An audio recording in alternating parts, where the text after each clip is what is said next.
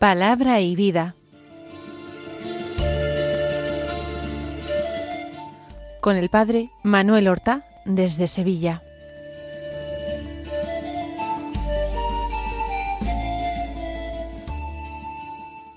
En el nombre del Padre y del Hijo y del Espíritu Santo. Amén. Alabados sean Jesús y María. Muy buenos días, queridos amigos, oyentes de Radio María y seguidores del programa Palabra y Vida. Hoy es el viernes de la novena semana del tiempo ordinario. Estamos en el mes de junio, un mes consagrado al Sagrado Corazón de Jesús. Y estamos en el segundo viernes del mes. Hoy el amor de Cristo se nos hace presente con mucha fuerza y nosotros pedimos gracia para corresponder a este amor. Este viernes es 9 de junio y en él la Iglesia celebra la memoria de San Efrén. San Efrén es un santo padre de la Iglesia. Además, es doctor de la Iglesia. Nació en torno al año trescientos o 306. Es dudoso. Nació en una familia que también se duda ser una familia cristiana o no. Desde muy joven tiene una exquisita sensibilidad religiosa. Busca personas consagradas a Dios, busca desiertos y soledades donde conocer monjes y verdaderos maestros del espíritu. Parece que conoció en Cesarea, Cesarea de Capadocia, al famoso San Basilio, uno de los cuatro grandes padres de la Iglesia oriental, y que quedó impresionado por la entrevista y el conocimiento de Basilio. Vuelto de nuevo a su ciudad natal, a Nísibe, allí entró en contacto con el obispo de Nísibe, San Jacobo, de quien fue colaborador y tal vez fue él quien lo ordenó diácono. Por algún tiempo él vive en su ciudad natal en unos momentos de inestabilidad política grande. Los vecinos persas entran en conflicto con ellos. Su ciudad está casi en la frontera con Persia y es sometida a asedios a los que en alguna ocasión se libra de ellos, según muchos de sus contemporáneos, por la intercesión de la oración de Efrén. Se instalará luego en la ciudad de Edesa, hoy día está en Irak, y allí es puesto por el obispo al frente de la escuela teológica. Profesa una devoción extraordinaria a la Santísima Virgen María, a quien confiesa siempre inmaculada en su, concepción, y a quien llama siempre la Madre de Dios. Autor de distintas obras, ya hemos dicho, en prosa y en poesía, y murió en el año 373. Y ahora vamos a escuchar la palabra de Dios que se proclama en la liturgia de la misa de este viernes. El Evangelio ya sabemos que es de San Marcos y del capítulo doce. Pero nos encontramos que son sólo tres versículos los que hoy se leen como Evangelio de la Misa.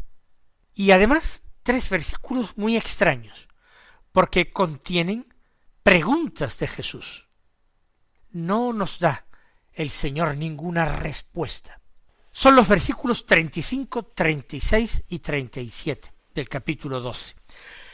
Dicen así, en aquel tiempo, mientras enseñaba en el templo, Jesús preguntó, ¿cómo dicen los escribas que el Mesías es hijo de David?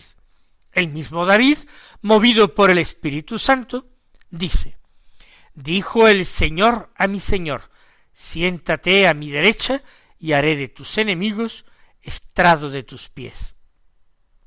Si el mismo David lo llama Señor, ¿cómo puede ser hijo suyo? Una muchedumbre numerosa le escuchaba a gusto. Es un evangelio un tanto singular, diferente. no sólo por su brevedad, sino por su contenido. Porque el, porque el Señor no lanza preguntas que puedan tener un interés directo para los cristianos del siglo XXI. El Señor se pregunta o pregunta a sus discípulos acerca de interpretaciones que estaban dando los rabinos a la palabra de Dios. Y a nosotros todo eso nos resulta muy lejano, y esas interpretaciones de los rabinos muy desconocidas para nosotros. Para los judíos que escuchaban a Jesús, estaban llenas de autoridad, tenían mucho valor. Para nosotros son simplemente opiniones curiosas y desprovistas de valor. Por eso, y porque el Evangelio acota simplemente estas preguntas, nos resulta un poco extraño. Pero toda la palabra de Dios ha sido escrita por nosotros, para enseñarnos, para exhortarnos al bien, para corregirnos de nuestros males, para infundirnos esperanza, para darnos ánimo, para consolarnos en nuestras tristezas, en nuestros desánimos y sufrimientos. También este Evangelio que la Iglesia nos propone este viernes está lleno, creo yo también, que de enseñanzas y de exhortaciones y de consuelos para nosotros. Vamos a examinarlo de cerca. Vamos a acortar esta distancia que nos separa de un texto antiguo y aparentemente con poco interés.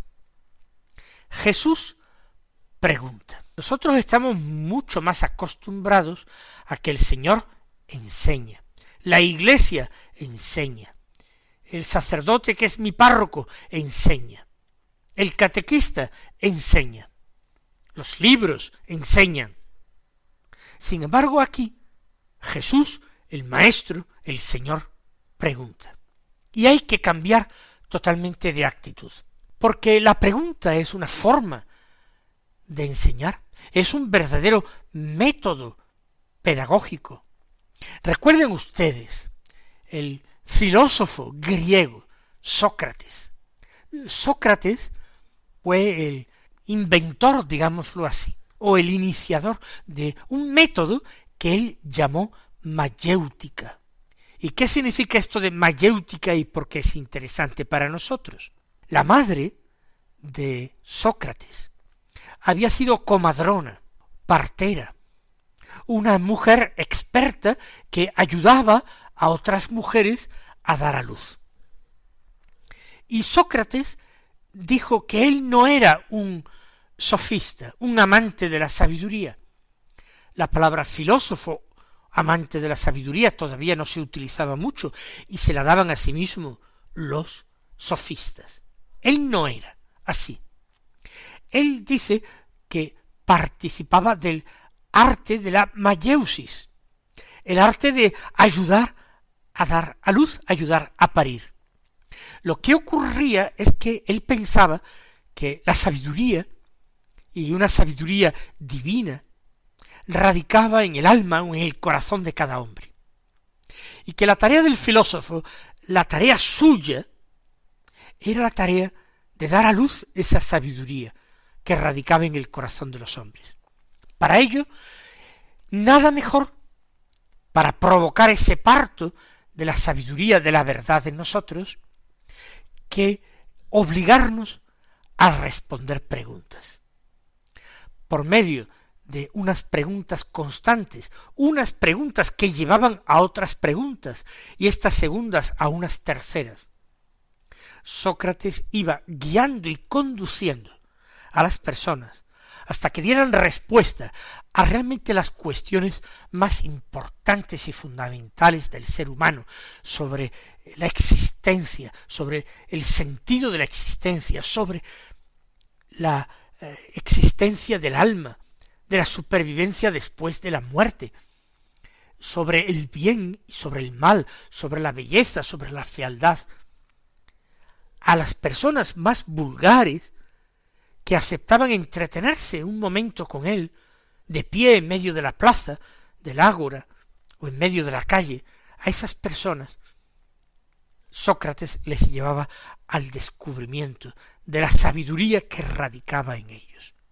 Bien, Jesús no adopta siempre este método, pero en ocasiones sí. No solamente ahora, en varias ocasiones más. Jesús comienza haciendo preguntas. Recuerdan en Cesarea de Filipo, cuando él se interesa primero quien dice la gente que soy yo. Pero una vez que los discípulos responden, Jesús acorta distancias. Jesús los acosa en un sentido positivo de esta palabra. ¿Y qué decís vosotros que soy yo? Estrecha el Señor el círculo para hacerlos llegar a la confesión de fe. Ahora Jesús a las gentes que están un poco desconcertadas por su enseñanza, a las gentes que se preguntan si tendrá razón Jesús o si tendrán razón los escribas fariseos, que son los que llevan enseñando hace siglos, los que han guardado la fe del pueblo, los que la cuidan, los que tratan de purificarla. ¿Tendrán razón ellos o Jesús? Puede ser que los temperamentos más conservadores, eh, psicológicamente conservadores, se inclinen a pensar que para qué más novedades, que los escribas ya enseñan bien están dotados de sabiduría. Mientras otras personas se entusiasman ante esa novedad del Evangelio, esa novedad del reino del que Jesús habla, y abracen la enseñanza de Jesús. Pero aquí no se trata de dejarse guiar o conducir por emociones. Aquí se trata de buscar la verdad, de encontrar la verdad y de abrazarse estrechamente a la verdad y no soltarla, cueste lo que cueste. Jesús preguntó, ¿cómo dicen los escribas que el Mesías es hijo de David? Los escribas enseñaban a partir de la Sagrada Escritura que el Mesías tenía que venir, el Mesías era un personaje y un personaje humano. El Mesías no sería un ángel, no, sería un personaje humano. ¿Qué sería descendiente de David? Porque Dios había prometido a David una cosa. A uno de tu descendencia sentaré sobre tu trono. Y le había prometido que ese trono sería eterno, que nunca faltaría su sucesor sobre el trono. Una dinastía eterna, no habrá cambio de dinastía. Eso es lo que interpretan. Ciertamente, la monarquía ha sido derrocada, pero existen descendientes de David. José, José de Nazaret, el esposo de María, la madre de Jesús, era de la casa y familia de David y esa genealogía se conservaba con cuidado y con mimo, porque de esa, de esa familia, de esa estirpe nacería el Mesías, era promesa de, de Yahvé.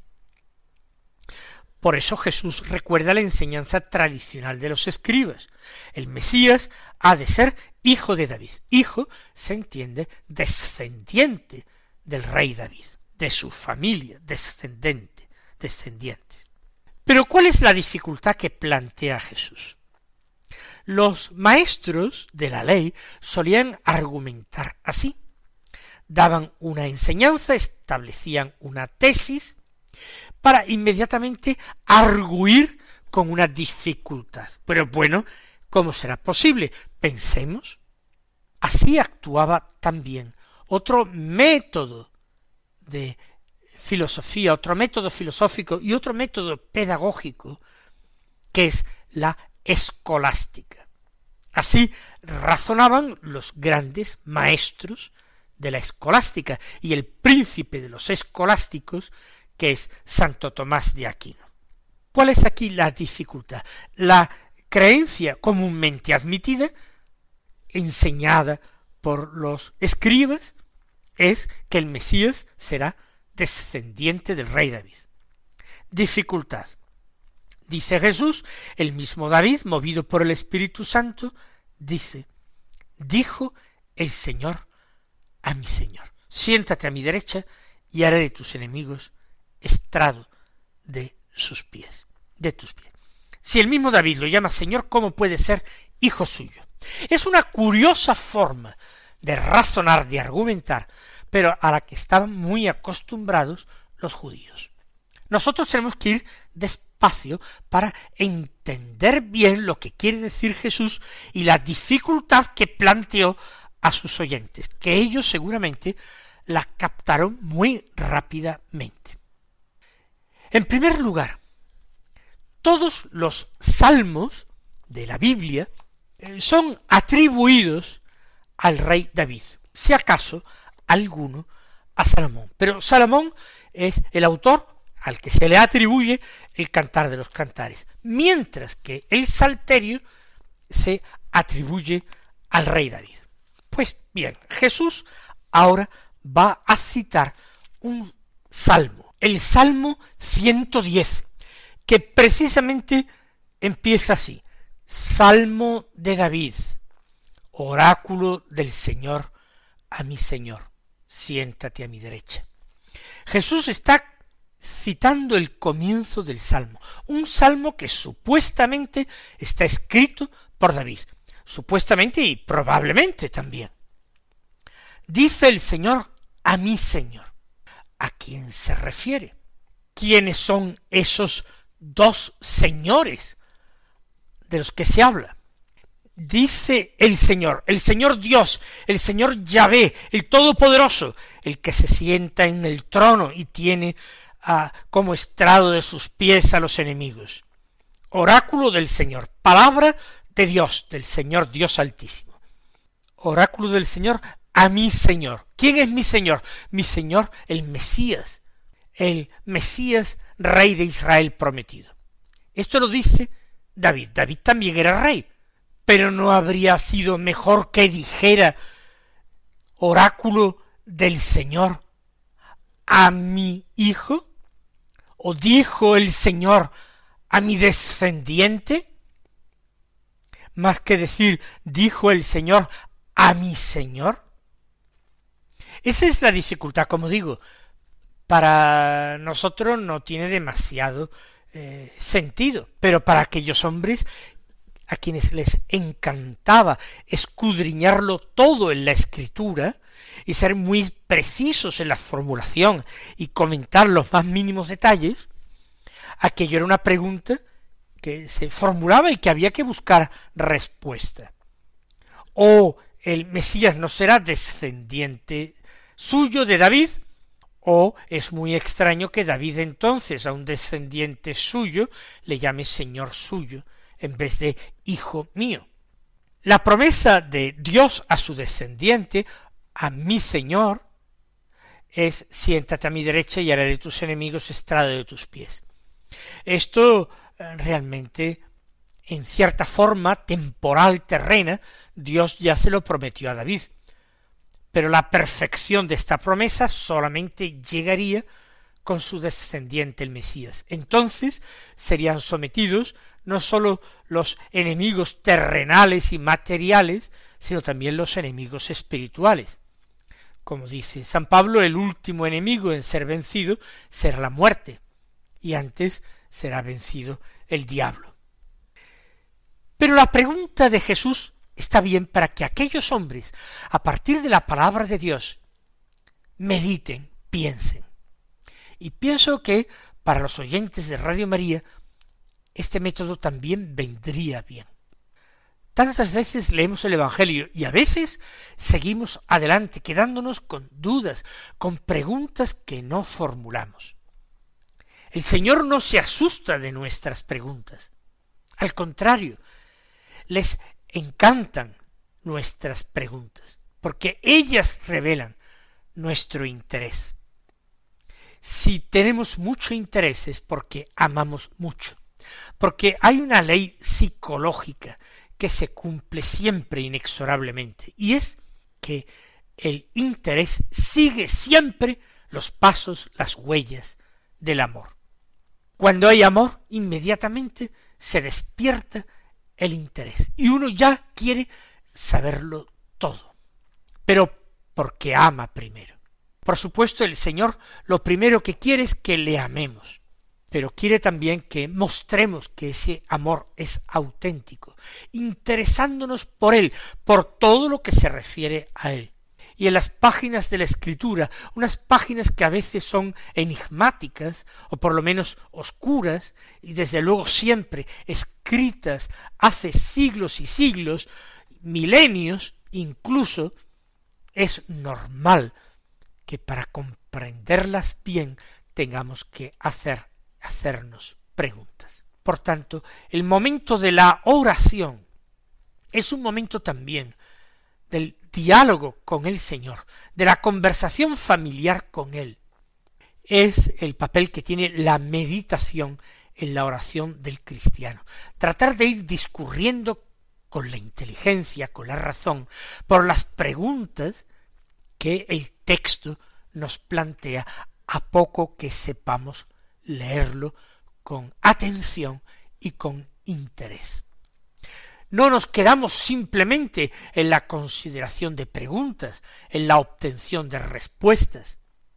No, en primer lugar porque muchas de estas respuestas es imposible que nos las demos a nosotros mismos. Muchas veces serán otros quienes tienen el cargo, la responsabilidad de maestros en la Iglesia, que nos responderán. Otras veces será el mismo Señor, en la oración, el que tras una larga búsqueda, de repente un día, nos ilumine todo, nos aclare todo y nos desentrañe el sentido profundo de las cosas que leemos y no habíamos logrado captar en la primera lectura.